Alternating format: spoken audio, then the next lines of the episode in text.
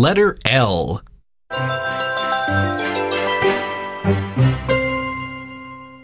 One. Write the letter L in each space and read with me. L. L. Leg. L. L. Lion. L. L. Leaf. L. L. Lamp.